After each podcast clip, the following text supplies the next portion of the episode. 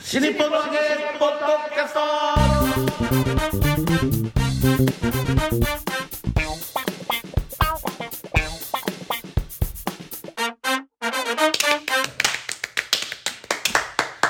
皆様こんにちはシリポンのゲーポッドキャストの時間がラやっンてデまいりましィだたね何かあったのかね彼は、うえんーあのえー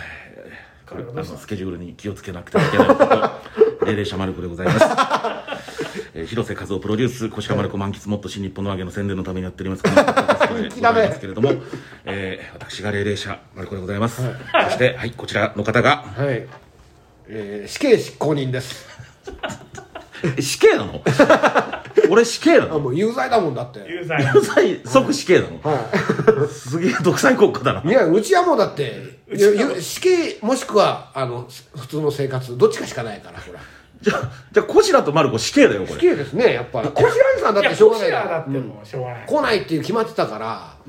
え、前回のすっぽかしとこっちは意味が違うあ前前回のすっぽかしはもうねあのあの時点でもう死 刑は執行されてましたじゃあこの間来てたこの人ははいまた別のこしらですよねこちら2号別こしらですよねこちら別の人幅さん搭載のこしらえ さんだはいそしてあ我々のプロデューサーがこちらお広瀬和夫ですよろしくお願願いいししまますすそう怒りの広瀬和夫ですからね、 まあ今回ははいマルコさんがとても面白い話をし てくれましたはいちょっと待ってくださいちょっと待ってくださいこのための原稿も用意しなきゃいけなかったぐらいのもん だようわ本当にも面白い話をだからちょっとあの聞かせられないような内幕話をねああなるほどあの配信とかでも言っていてこれ配信でいいのかなって思ってたようなうんことをよくあうのん下北沢でねああなるほどええやってますから配信専用の、まあ、話を用意してるんですねだか中ら村さんねその時ねあのカシメは遅刻しやがってみたいな、そんな間抜けなことは俺はしないぞ的なことを言ってたわけですねいろんないやいやいや寝坊に関しては言い方もうしませんというごはめんいなさいじゃあ、そう言い方がうまいんだま言い方があ、業界の裏話とかね、そういうの出てくるでしょうきっと、配信はもう本当その時のノリであのもう言ってはいけないこととかも言っちゃうんでまああれお金払って聞いてますからね、ええみんなねそうそうこれはちょっとね、広く YouTube で全世界的に聞けるものですからそうですねでも後々でもなんかね、このひ配信とかで言ったことで後々お前あんなこと言いやがってみたいなこと言われたことあるんですかそれはないですね本当にやばいやつはもうカットしてくれって言ってますからああじゃあアあーカイブアーカイブのの時時にはいじゃあ広瀬さんがあの配信で見てる分にはひょっとしたらカットされた後の可能性もあるってこいとや、あのーアーカイブ数とオンデマンドがあって、はいはいアーカイブ数は、その、有料のライブ配信チケットが、まあ、1週間ぐらい見られますよと、そのやつはカットできないんですよ。できない、まあ、できるかもしれないできないでしょあれはね、ええで、オンデマンドはその後編集したものをビデオとして販売するんで、はあそこの時点では結構カットしてもらってますね。なるほどねだからオンデマンドのやつはミーマさんも出てこなければ本気トンクも出てこないんですよね、はい。うんそうです私の落語と、えー出せる範囲の枕だけなんであーなるほどねえー結構カットしてもらってますね、えーあーそれがその配信チケットを買ってくださった方はもうノーカットで全部見ちゃうんで、あのーけ 結構あ結構私がその場の雰囲気だけで喋ってるやつも、えーお聞きになってるはずですうん結構カットする結構カットするんですかじゃあどうもどうもどれぐらいカットするんですかどれぐらい例えば末広の楽屋であれは林家今サディスティック数になってるか らさ誰でしたっけ林家誰でしたっけ林家ボタンですよもうあんた追い詰められちゃってあんたボタン姉さんだよがが、はい我慢できないって話だよねボタン姉さんが意地でも一番下のとこ座るから私は座れないでしょっていう話ですしましたね、はいであれはやっぱりオンデマンドではカットしたんですかオンデマンドは、いや、あそこは乗っけてますね。ですよねはい。ええこの、ポッドキャストは、変に切り取られちゃ嫌なんで、ぼかしましたけど、あまあ、わざわざオンデマンドを買い取ってですね、はいでその部分だけ切り取ってどっかに発信しようという、そんな悪意に満ちた人はいないだろうというそうですね思いで、あ、はいそう。です大丈夫ですよだからボタンさんですボボタン姉さんぐらい大丈夫です。はい。ねそうそれ中田じゃない方じゃあ カカウスボタンじゃない方だわおはいあわそおっち踏み込むとまたちょっとうんそれは違う違う意味になってくるんね、でだかはらいちゃんと林家って言っとくそうですね林家、はそうです女性の落語家はいはいそんな心配しなきゃい けないんだね林怖い家な配信ってなあなるほどね林家はいはいいいいいい姉さんですはい すごいお世話になりましたはいあこれもでも25日にもしあの収録だったらなんか喋ろうと思ってたことあったんですかーあるでしょいや、でも広瀬さんが今度、あの、あれ、ポッドキャストで話してくださいねっていうのがあったんで、あれそれを話そうかなと。はい、ぜひそれどえいいやつどその経緯は知らないんですけどどういう経緯だったんですかえーだから前回の私の下北の回で、まあ、枕で話したことがあるんですね。前回というのは噂としては11月の11月です要ははい上旬でしたね、 11月上旬に。はい。うんで、ああ、あれ面白かったんで、今度、ポッドキャストで話してくださいっていうやりとりはこれ配信するののは次ちなみにいつなんですかこの 4, 四本目はこの配信はいつこの12月ぐらいですかね。 12月ですねはい。じゃあ一月ばかり前の話そうですね、うんはいえー、まあ満喫師匠にもちょっと関連があるというかあのあるの人間的に人間関係的にちょっと待って、ちょっと何それ嘘返す方なのこれ いやあの満喫師匠が何かやらかしたとか、えー何か不利な立場になるとかそういうのではなく、今日ねあの収録する前にちょっとねそれに関する話がありましたよあそうですかあそうですかいやだからあの満吉さんにほら電話がちょっとつながらないっていうはその張本人の人のあああはいはいうう八ですかうんえ八そうそうそうそうそうそうそう三遊亭楽八さんですはい、はい急に元気になったのお話はがいこの間の、えー私の会の枕で非常に盛り上がって、はい、はいえーっていうお面白か話ったですかですはい、へえ、はい、えーまあ、なんですかね、まあ、そのい一個前の話からすると、はいえー我々芸人って、うんあの行ってうん座布団に座って芸をやって、でただ帰るっていうのが一番楽じゃないですか仕事としてうん、まあまあその基本そうでしょ、はい落語の仕事そうじゃないですか、まあまあそでうも、ですね最近そうも言ってらんなくて自分で会場を抑えてチラシ作ってやったりとか、えーなんだったら会場の設営までやったりとか、えーあと宿泊とか、えー交通の手配まで自分でやらなくてはいけなくなったりするじゃないですか、はねえーそういうのあんまり好きじゃないですよという話をしたんですけど、でも、えーまあ、やらなくちゃいけないですよねで段取り悪いとすごい腹立ちますよねみたいな話で、えーちょっと辞めちゃった先輩でね、あのもう名前出しますけども,、もう広瀬さんが喜ぶと思うから名前出しますよ、はいや柳家しょっぱなって男がいまして昔ね、えーいたんですよあせ先輩だった先輩でしたはいああのこれがひどいんですよあの電話かかってくるんですよで何月何日空いてるって言うんですよええ空いてますよつってじゃあちょっと日本橋テレ会やるんだけど出てくんないつってあいいっすよって言ったでノーギャラだけどって言うんですよ まあ逆だろうと思って、ねあの まずノーギャラなんだけど、うんちょっとチャリティーイベントやりたいんだけうんどうん、東日本大大震災のチャリティーイベントやりたいんだけど、でノーギャラなんだけど、何月何日空いてるだったら、逃げられるじゃないですか。ね、あ、すいません、あ、ちょっとなんか、ちょっとすいません、その日は、みたいな感じで、うん逃げられるんじゃないですか。最初に日程押さえてきて、で、えーノーギャラだからっていうと、でまあ、チャリティーって言われたら何も言えないじゃないですか。あわかりました、つって、やらせていただきますって、その、この兄さんね、あの、プロレスが大好きで、まあ私も好きなんで、まあちょっとプロレスラーゲストに呼んで、えーで、えーちょっとやらプロレス落語みたいなこともやって、えーで最後でこのこのイベントを日本橋邸のイベントの1週間後だかなんだかに日本武道館でやる、えープロレスラーがもう集結してチャリティーイベントやるっていう、まあ、すごいイベントがあってそこで、えー流すテーマ曲っていうのがあるんだと、でそれが、まあ、YouTube 上がってるから、最後それみんなで歌おうぜみたいなこと言われたんですよ、はいで、えーまあ、こう見たんですけど全然歌詞とか覚えられなくて、で当日歌詞出すとか,、なんか全員歌詞カード配るとか、であるいはその一回何時に入ってみんなで練習するとか、えーやってくれればいいんですけどそれ全然何もなく、えーい、いきなりぶっつけらいれきたなりぶつけて、えー最後エンディングで急に曲が流れても誰も歌詞を把握してないから、当人も把握してないんですよ、ええでプロレスラーも把握してないんですよだから全員棒立ちで、全員が知らない曲を聴くっていうですね、なもうまあ地獄みたいな、あんまりプロレスのねき歌の曲曲でプロレス関係で歌詞があるってあんまりイメージないですけどね、うんまあ、そのイベントのためだけに作られたやつなんででしかもそのイベント終わってないし、要は世間的にはまだ知られてない曲誰なんもです知らない、うんなるほどね誰も知らない曲が急に流れてきて、んえー出演者が全員棒立ちしてるっ ていうですねただただ斜め上を見つめながら棒立ちしてるっていうああでもねリングインしたプロレスラーみたいでいいじゃないですかいやそうよくわからないみたいなねしょっぱなさんねまあまあそういうのもありましてねうねんちょっと 名前連呼しなくていいじゃないですか別にやらないんはいはいまあやめちゃったんでねええまあそそういう人もいましてとかってね今なんとかのかもとかなってないですから、なってますなってますす何もやってやないめたらカモになるわけじゃないうん冬のカモとかなってないですからなってねないうんなってないですよなねるほ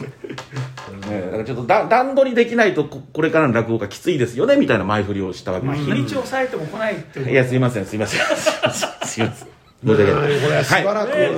しばらくこれで飯が食えるってやつだよこれはあんチャリティーだから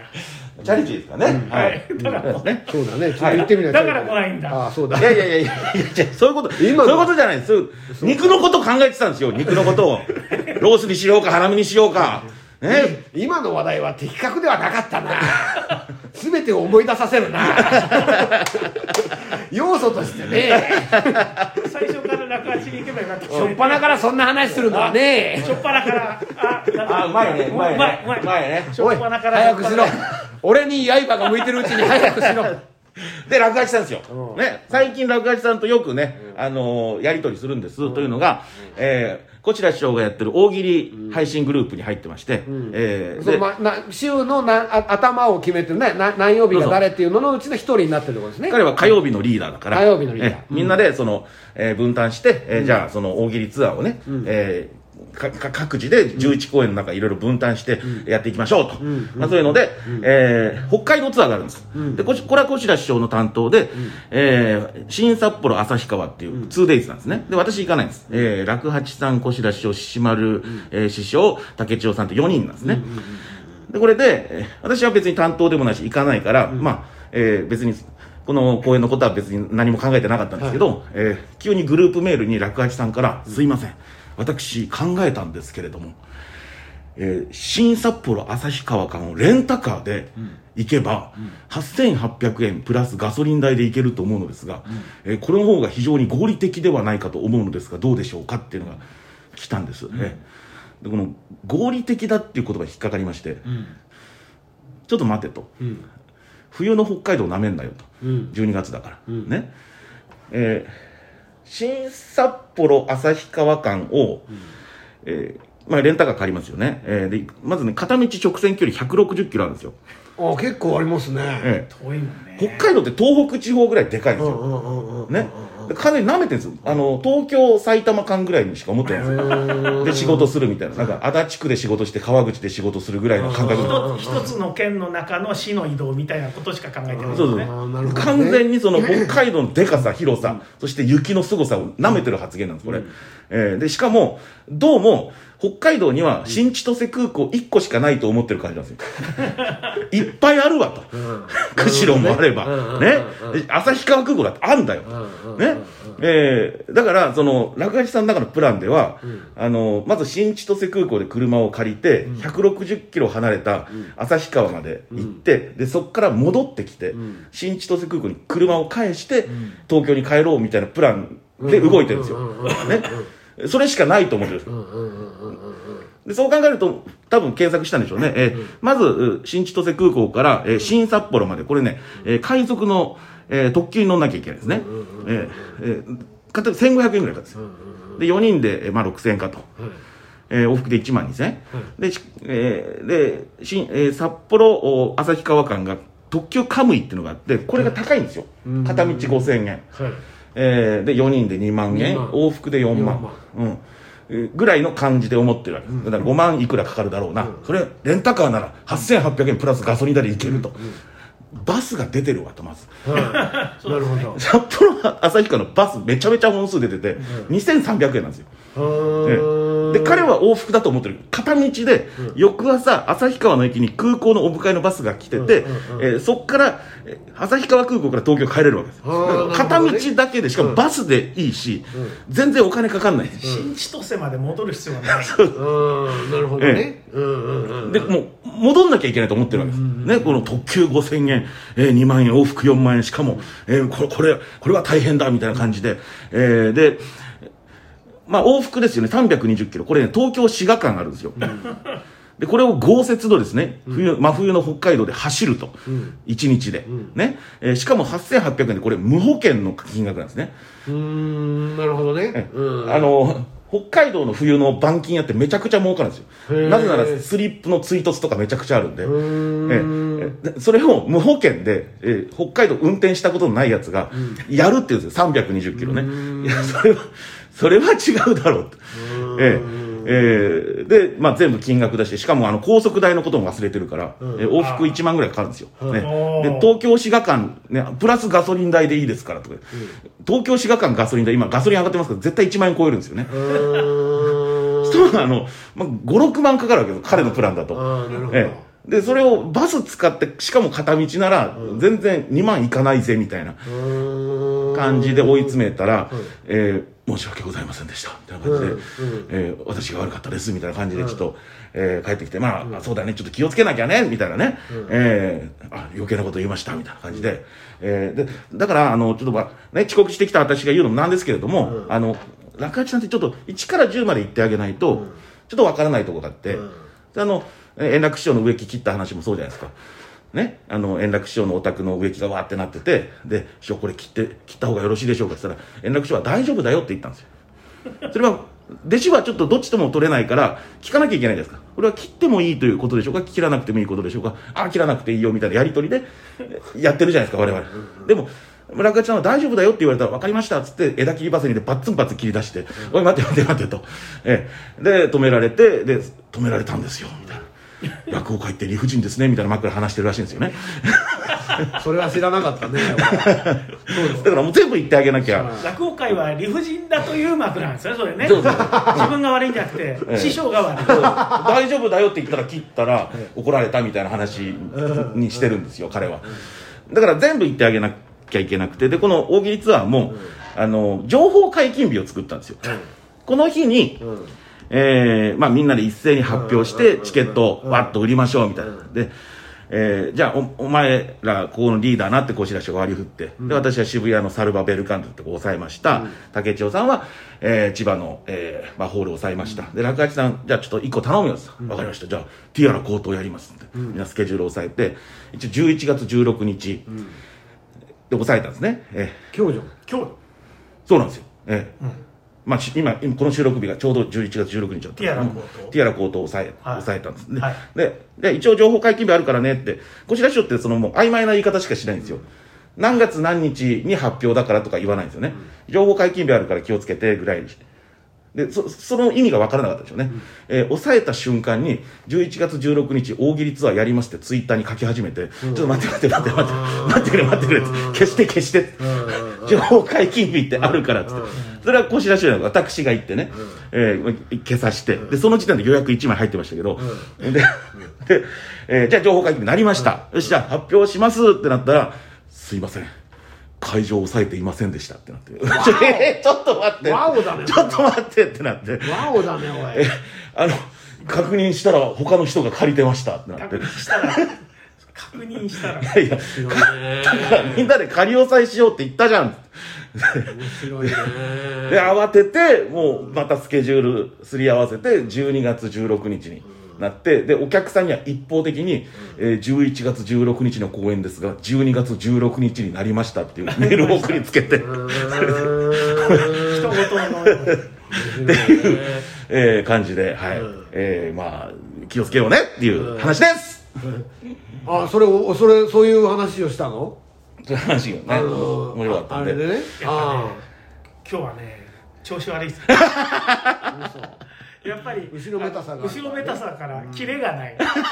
人を糾弾するあおいそれおかしいじゃないかよとか言ってたそでうしょそうなんか人を糾弾する気分じゃないみたいな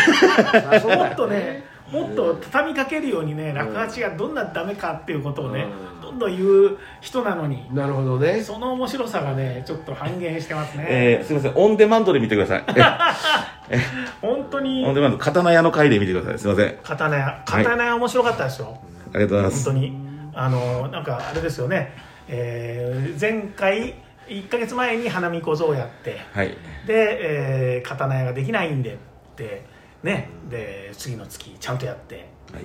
もうめちゃくちゃな面白さですね もうオンデマンドで見てください。はいえオンデマンドでさえ渡ってると思うんで。おせつと草ぶお節徳三郎上下。面白いです下よが刀屋です。面白いどうでもいいことがいっぱい入ってて面白い素晴らしいだけどそのやっぱさ、えー、ハチがいることによってさこの枕ができたわけだからいやー、感謝してますよ。ねええそのあそのまあ自分の身を顧みればさまた人を 責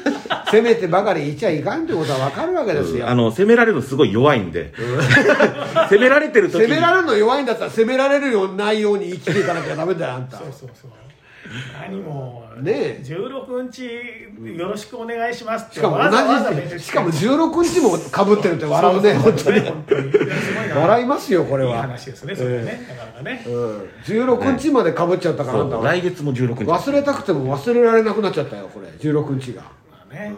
うん、でもまあそれはだけどあのああいうやつは面白いからねだから多分それはあのこれからも多分続くと思いますけど やつは反省するっていうそういう要素じゃないからね特徴とか個性ですからそれ がマルコさんがその係になった回はい。渋谷だいつですか、渋谷ですね、11月30日ですね。あーでもそそれをね宣伝してくださいねって言ったんですよ、はいね、だけど間に合わなくなりましたねああそうだなんで間に合わなくなったかというと2回収録した後で参加になったからまた汗拭いてんなあ んただから僕それ気がつくの遅いよしか宣も伝してくださいって言ったのにそういうことだねせっかくあそっ言かったでしょ、サルバベルカントどこですかどこですか渋谷です。いつですか11月30日、もう終わってます。それちゃんと行ったんでしょうねああそうよね行ってないかもしれないですよひょっとするとあれ12月じゃなかったああその可能性ありますよ12月に伸びたでしょそれは高騰ってやら高そう騰だみたいなマルコさんどこにいるんですか?」っつって電話かかってうきちただけど25日じゃありませんでしたっけ肉を買ってたんだよ!」っつってまたまただからこんなに責められサてルバベル関東に、はいねはい。あれ12月じゃなかったってもう終わってるから。サルバベルもう終わってます。だかサらルバだから多分行かないと思います今日16日ですけど可能性ありますか11月30日もしマルコさんが来てるかどうか知りたい人はぜひ会場に行ってくださいって今言ったんですけど、はい届かないですね届かなないぜならばこれが流れるのが12月だからじゃあこの後でさはい柴田さんこの後で別にはいその宣伝部分だけ取ってあそれくっつけましょうよそうですねそう2人で喋ったいところの前にくっつけましょう、でネタ明かしでここの回を使えばいいじゃないですかあなるほどあの時なんで反省してたあのねあいー陰気なマルコだったかということを ここで、ね、実はそういう意味だったんですよっていうことを言言言えば、まあねね、面白いんじゃないですかねじゃあ、はい宣伝をね、うんあえ最初2回にくっつけるという。そう、はい。最後にだから一回こここれだからあのなんであの時のコマーシャル CM11 月30日の宣伝の様子があんな意気消沈した太った人間だったかということ太を、ってるかまでは分かんないけどね。いやわかるよみんなわかるよなぜまるちゃんがあんなに意気消沈してたかということは実はこういう会がありましたっていうことだわはい。だけど、散々中であの豚来ないとかって言ってるんだよ、それに来ないって分かってるのに、それがくっつくんでもいいですか、いいんじゃないですか最初にね頭にくっつけて、はいはい11月30日いきなり、あのー言って宣伝していただいてえで来ないですよっていうの回をくっつけて、そうすりゃいいんじゃないのそうだそそううださせていただきます。うんはい。新日本の揚げポッドキャストっつってそうし一ましょう人でそそれでそやるはい。 うそうなあの政見放送みたいな感じで さそう後ろで俺たちヤジ飛ばすから政権放送にヤジはないから。で今その宣伝部分取ったらどうですか撮りましょう。はい撮りましょうかあ一旦これ閉めてね。これ一旦閉めないといけないですからね、はいうん、はいじゃあ、まあね、あのチャリティーだから来ないという、マルコさんがそういやそういうことじゃないですそういうことじゃないですうんまあねそうそうそうだからまあこのこの後またポッドキャストはもちろん続いていくわけでしょはいえ皆様がお嫌でなければいやーお願いしますよはいポッドキャスト聞いてますよっていつも言われるあー本当にそうですか客席でいつもね、はい言われるんですよあーポッドキャストそうですかポッドキャスト聞いてますよと道端で言われたりねあ道端でもありますつい最近も言われましたよやっぱりなんかこの間もなんか、あの名刺を渡されてはいでなんかあのちゃんとそういうマスコミ関係の方おでおあのあいつも読んでますよとかって言われるんだとばかり思ってたら、はいポッドキャスト聞い てますああそうですか最近知って1回目から全部通して聞き ました えぼちぼち500回になりますけどー、ねすごいなそんな体力すごい体力もういりだかますらよね、もちろん一日で聞いたんじゃないと思いますけどまあ本当ねそうなんですよ「ポおーッドキャスト聞いてますすごい面白いですね」っつって「ポッドキャストだけ褒められてもな」っていいやうーまあでもねまあでも客いじりが上手くなったって言われるよねいやいやいいやい3人とも仲悪くなって帰ってどうすんだよねせめてそうですよせめて結託してくださいよそうで今日すよぐらいはしてますよだから今日だけは本結当託ねしてくださいよ、抜けスズメが面白いんですよいやその話はその話は終わったんだよ三なん遊で亭満なんで喫の抜けスズメなんで俺まで後ろめたくなって帰らなきゃいけない大丈夫三遊亭満喫抜けスズメでしたって言ってねやってないやってないじゃあ閉め ていやまるちゃんちょっとお願いしますよはいはいはいえー、というだわかけらで、ね、今後のね、はい今後の俺たちの結束を高めるようなこの言葉をさ一つボロッと言ってさ、ボロッとはいうんえまああの口ではいろいろ言ってますけどね、え本当はもう仲良し小良しでやってますんでね、えーそうで もねえな頑張ります新日本の揚げポッドキャスト片パンだよ片パン